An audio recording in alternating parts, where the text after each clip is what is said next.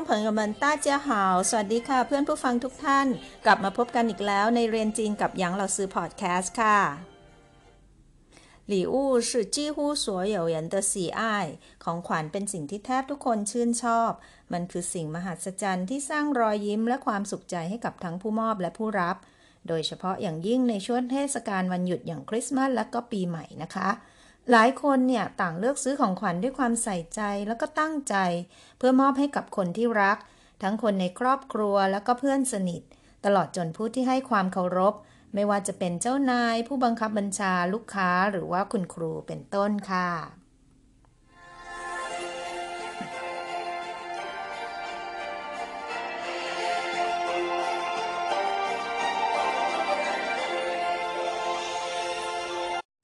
วันนี้เราซื้อจะมาพูดคุยเรื่องประเพณีการมอบและการรับของขวัญของชาวจีนค่ะ คนจีนนิยมมอบอะไรเป็นของขวัญ มอบในโอกาสอะไรบ้าง ของอะไรที่ไม่ควรมอบเป็นของขวัญตามความเชื่อของคนจีน เวลามอบและรับของขวัญ คนจีนมักจะพูดว่าอะไร ติดตามฟังกันนะคะ น่าสนใจมากๆเลยค่ะ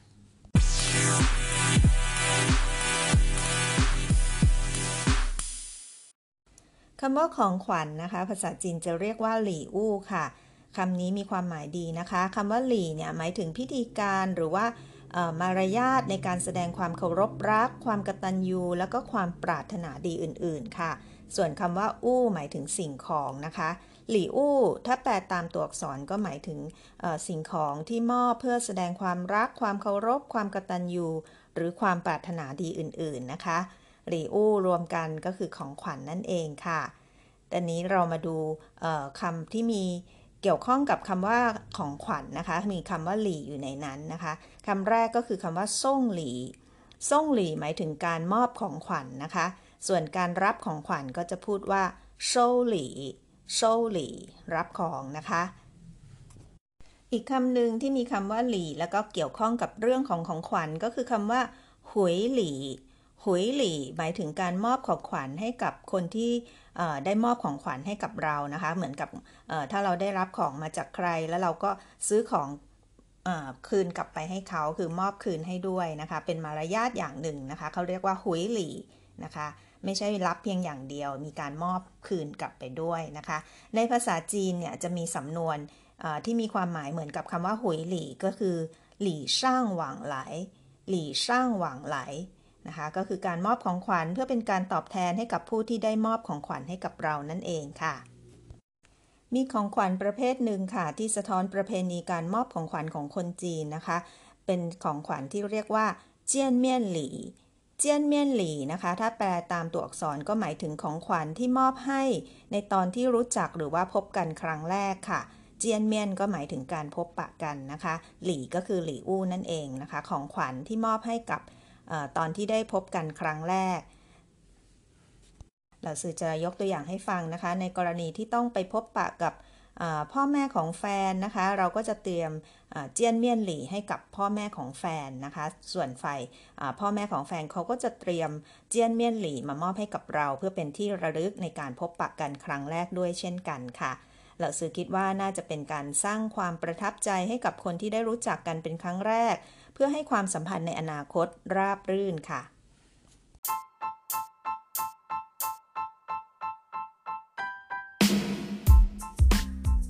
นอกเหนือจากการมอบของขวัญในช่วงเทศกาลต่างๆ อย่างวันคริสต์มาส วันปีใหม่ วันวาเลนไทน์หรือว่าจะเป็นเทศกาลจีนๆอย่างวันไหว้พระจันทร์แล้วนะคะ ในโอกาสที่ได้รับเชิญไปทานข้าวที่บ้านคนอื่น ก็จะมีการนำของขวัญติดไม้ติดมือไปให้กับเจ้าบ้าน แล้วก็เด็กๆในบ้านด้วยนะคะ ถือว่าเป็นมารยาทในการมอบของขวัญอย่างหนึ่งของคนจีนค่ะ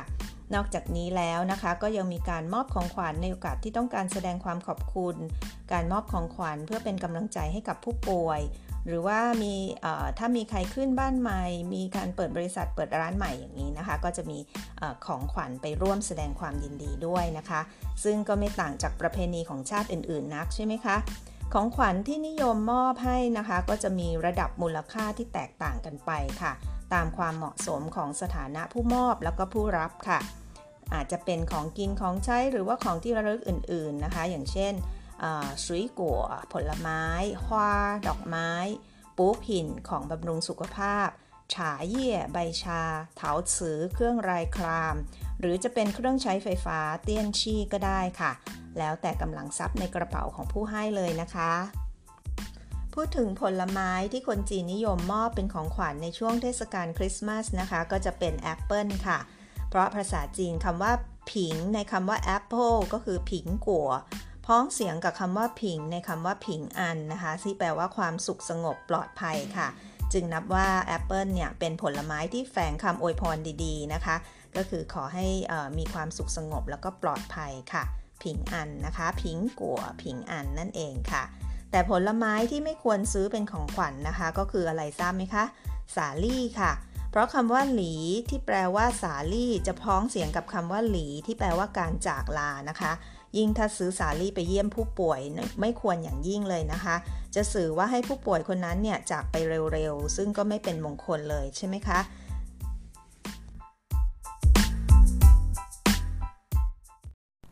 สิ่งของที่ไม่ควรมอบเป็นของขวัญให้กับคนจีนยังมีอีกนะคะ นั่นก็คือนาฬิกาค่ะ เพราะว่าคำว่าส่งจง ที่แปลว่ามอบนาฬิกาเนี่ยจะมีเสียงพ้องเสียงกับคำว่าส่งจง ซึ่งหมายถึงการส่งพ่อแม่หรือว่าญาติผู้ใหญ่สู่สุขติในงานศพนะคะ ถ้าเรามอบนาฬิกาเป็นของขวัญก็จะมีความหมายที่ไม่เป็นมงคลค่ะ เหมือนจะแช่งให้ผู้รับของเนี่ยไปสู่สุขตินะคะ เพราะฉะนั้นอย่ามอบนาฬิกาเป็นของขวัญให้คนจีนเด็ดขาดเลยนะคะ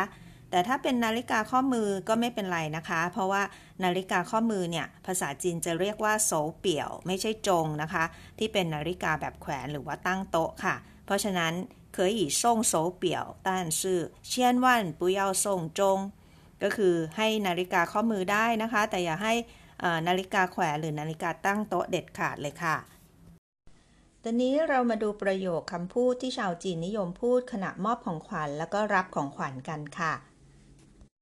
ตอนที่คนจีนนะคะจะมอบของขวัญให้กับเพื่อนหรือว่าผู้ใหญ่ก็ตามนะคะ เขามักจะพูดว่าเจ้าชื่อหัวอีเตียซีนี่ฉิงโซเซียเจ้าชื่อหัวอีเตียซีนี่หมายถึงนี่คือเป็นน้ำใจเล็กๆ น้อยๆ ของฉันนะคะฉิงโซเซียได้โปรดรับไว้ด้วยค่ะ หรือว่าได้โปรดรับไว้ด้วยครับเจ้าชื่อหัวอีเตียซีนี่ฉิงโซเซียเป็นน้ำใจเล็กๆ น้อยๆ ของฉันได้โปรดรับไว้ด้วยค่ะ หรือว่าจะพูดว่า 嗯，这不是什么贵重的东西，请不要嫌弃。不是什么贵重的东西，请不要嫌弃นะคะ贵重的东西ก็คือหมายถึงว่าของที่มีค่ามากนะคะเขาบอกว่าเอ่อ这不是呃什么贵重的东西ก็หมายความหมายว่าเอ่อนี่ไม่ใช่ของมีค่าอะไรมากนักนะคะ请不要嫌弃嫌弃แปลว่ารังเกียจนะคะ请不要嫌弃ก็คือ อย่าได้รังเกียจนะ มันไม่ได้ของมีค่าอะไรมากนัก这不是什么贵重的东西请不要嫌弃อันนี้สะท้อนให้เห็นถึงความถ่อมตัวของชาวจีนนะคะ ขนาดเป็นผู้มอบของให้ก็ยังต้องมีคำพูดแสดงความเกรงใจนะคะ หรือว่าภาษาจีนจะเรียกว่าเคอชี่ขว้าก็คือคำพูดที่แสดงความเกรงใจ แสดงการถ่อมเนื้อถ่อมตัวนั่นเองนะคะเคอชี่ขว้า ส่วนผู้รับนะคะก็มีคำพูดเคอชี่ฮวาก่อนรับด้วยเช่นกันค่ะ ก่อนที่คนจีนจะรับของขวัญนนะคะ บางครั้งเขาก็จะพูดว่า你能来我就很高兴了还破费干嘛呢你能来我就很高兴了还破费干嘛呢มาดูความหมายของประโยคนี้กันนะคะ นี่เนิ้งหลายหัวจิ้วเขินเกาซิ่งเลยเธอมาได้ฉันก็ดีใจมากแล้วนะคะหายพ่อเฟยกันหมานะ่ะพ่อเฟยหมายถึงสิ้นเปลืองนะคะทำไมจะต้องสิ้นเปลืองด้วยหายพ่อเฟยกันหมาเนอะอ่าก็คือไม่ต้องซื้อของอะไรมาหรอกเธอมาแล้วฉันก็ดีใจแล้วนะคะ หรือเขาอาจจะพูดประโยคอีกประโยคหนึ่งที่ความหมายก็คล้าย ๆกันนะคะ เขาบอกว่าหลายต่อหลายเลยหายหมายเสมอหลิวอะ หลายตัวหลายเลยหายหมายสมมาหลิวอะเธอมาได้ก็พอแล้วไม่ต้องซื้อของขวัญอะไรมาหรอกนะคะหายหมายสมมาหลิวอะไม่ต้องซื้อของขวัญอะไรมาหรอกอะไหลตัวหลายเลยมาได้ก็พอแล้วนะคะหลายตัวหลายเลยหายหมายสมมาหลิวอะอันนี้นะคะเป็นคำพูดตามมารยาทค่ะ แสดงความเกรงใจก่อนที่จะรับของนะคะ แต่ถ้าหากผู้รับไม่ต้องการรับของนะคะ เขาจะพูดว่ายังไงที่เป็นการปฏิเสธอย่างสุภาพนะคะ ไม่ให้ คนที่มอบเสียน้ำใจนะคะ เขาจะพูดว่าแบบนี้ค่ะ你的心意我领了这份礼物我就不收了你的心意我领了这份礼物我就不收了你的心意หมายถึงน้ำใจของคุณนะคะวัวหลิงเลฉันแบบรับทราบแล้วประมาณนี้นะคะ这份礼物我就不收了ของขวัญชิ้นนี้ฉันก็ไม่ไม่ขอรับไว้ละกันนะอ่า 你的心意我领了这份礼物我就不收了ฉันรู้สึกขอบคุณในความมีน้ำใจของคุณ ขอไม่รับของขวัญชิ้นนี้นะเป็นยังไงบ้างคะ ประเพณีการมอบของขวัญ แล้วก็มารยาทในการมอบของรับหรือว่าปฏิเสธของของคนจีน น่าสนใจมากใช่ไหมคะ ทีนี้เรามาฝึกอ่านคำศัพท์วลี แล้วก็ประโยคที่เราซื้อพูดคุยไปเมื่อสักครู่นี้กันค่ะ คำแรกนะคะ หลี่อู้หลี่อู้หลี่อู้หมายถึงของขวัญค่ะ คำที่สอง การมอบของขวัญจะบอกว่า ส่งหลี่ ส่งหลี่ ส่งหลี่ คำที่สาม การรับของขวัญโชหลีโชหลีโชหลีคำต่อไปนะคะหุยหลีหุยหลีหุยหลีก็คือการให้ของขวัญเป็นการ ตอบแทนคืนนั่นเองนะคะหุยหลีคำต่อไปค่ะ เจียนเมียนหลี เจียนเมียนหลี เจียนเมียนหลี อันนี้เป็นประเภทของขวัญอย่างหนึ่งนะคะ ก็คือของขวัญที่เตรียมให้กับการพบปะกันเป็นครั้งแรกค่ะคำต่อไปค่ะสุยกัวสุยกัวสุยกัวผลไม้ค่ะคำต่อไปนะคะผิงกัวผิงกัว ผิงกัวแอปเปิลค่ะคำต่อไปนะคะคำที่ 8 หลี หลี หลี หมายถึงสาลี่ค่ะคำที่ 9 นะคะฮวาฮวาฮวาดอกไม้ค่ะคำที่ 10 ปูผิน ปูผิน ปูผิน คือของบำรุงสุขภาพนะคะคำที่ 11 ค่ะ ฉาเย่ฉาเย่ ฉาเย่หมายถึงใบชาค่ะ 12 เถาฉือเถาฉือเถาฉือเครื่องลายครามหรือว่าเครื่องเซรามิกนะคะ 13 จง จง จง หมายถึงนาฬิกาแขวนหรือว่านาฬิกาตั้งโต๊ะนะคะ และคำสุดท้ายนะคะโฉเปี่ยวโฉเปี่ยวโฉเปี่ยว หมายถึงนาฬิกาข้อมือค่ะ ต่อไปนะคะ วันนี้พิเศษนิดนึง เรามาฝึกพูดประโยคกันด้วยนะคะ ประโยคแรกนะคะ这是我一点心意请收下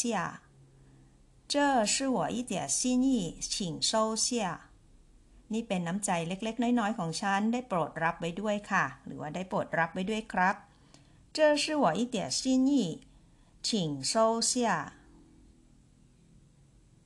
ประโยคต่อไปนะคะ 这不是什么贵重的东西请不要嫌弃这不是什么贵重的东西请不要嫌弃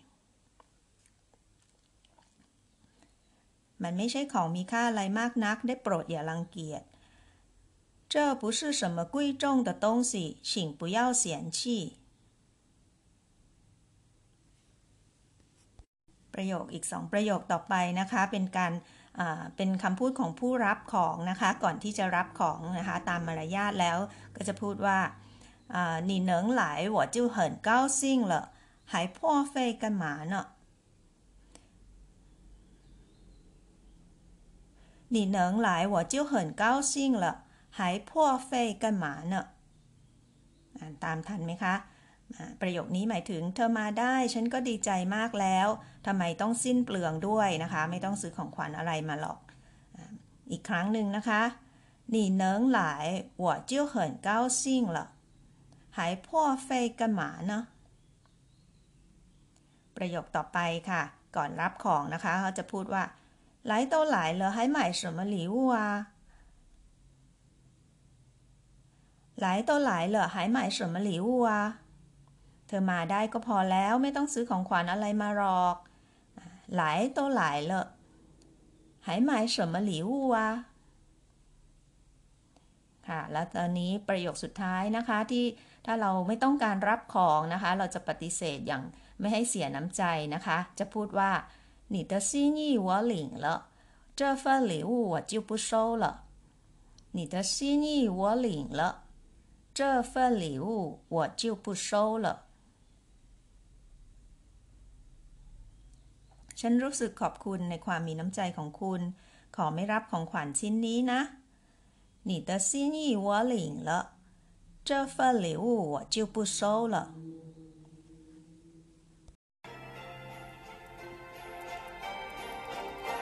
我们祝你圣诞快乐，我们祝你圣诞快乐，我们祝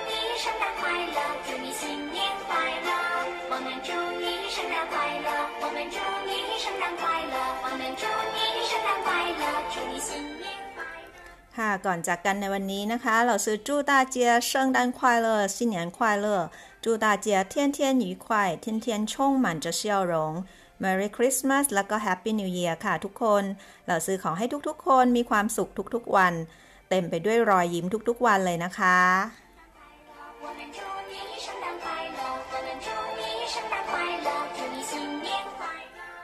好了，今天的播客就到这了，谢谢收听，咱们明年见喽ปีหน้าพบกันใหม่ค่ะ สวัสดีปีใหม่ค่ะทุกๆคน